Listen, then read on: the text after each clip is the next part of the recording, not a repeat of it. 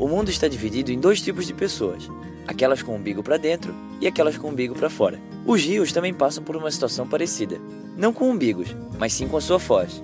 Quando o rio deságua no mar, um pedaço de terra acompanha o fluxo ou se curva para dentro.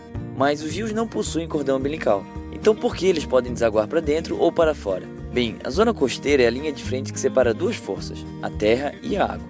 Para o oceano vencer essa batalha e invadir a terra, o nível do mar precisa subir, ou a terra afundar ou se desgastar através da erosão. E para a terra avançar e conquistar os oceanos, o nível do mar precisa cair ou criar um acúmulo de terra fazendo com que ela cresça.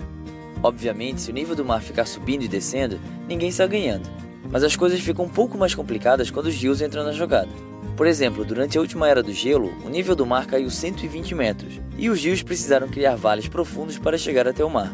Aí, cerca de 18 mil anos atrás, temperaturas elevadas começaram a derreter o gelo e a subida do nível do mar inundou esses vales ao redor do mundo, criando estuários gigantes e resultando na faixa litorânea irregular que temos hoje. Mas quando essa marcha do oceano em direção à Terra começou a diminuir de velocidade, cerca de 7 mil anos atrás, a Terra, na foz de alguns rios, voltou a ganhar espaço. O ponto-chave disso foram os sedimentos que os rios deixavam para trás quando se encontravam com o mar.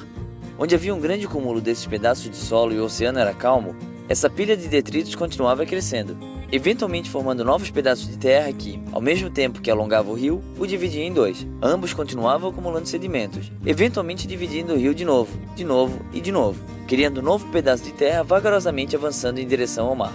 Então, os maiores rios que desagam para fora, os deltas férteis como o Nilo e o rio Yangtze, que ajudaram no desenvolvimento da civilização humana desde seu início, surgiram praticamente ao mesmo tempo. O mesmo não pode ser dito de quem tem um umbigo para fora. O que podemos afirmar, porém, é que tanto para os rios como para as pessoas, esses são pequenos registros de onde viemos. Esse foi o Minuto da Terra. Se você gostou desse vídeo, clique em gostei e compartilhe com seus amigos. Até mais!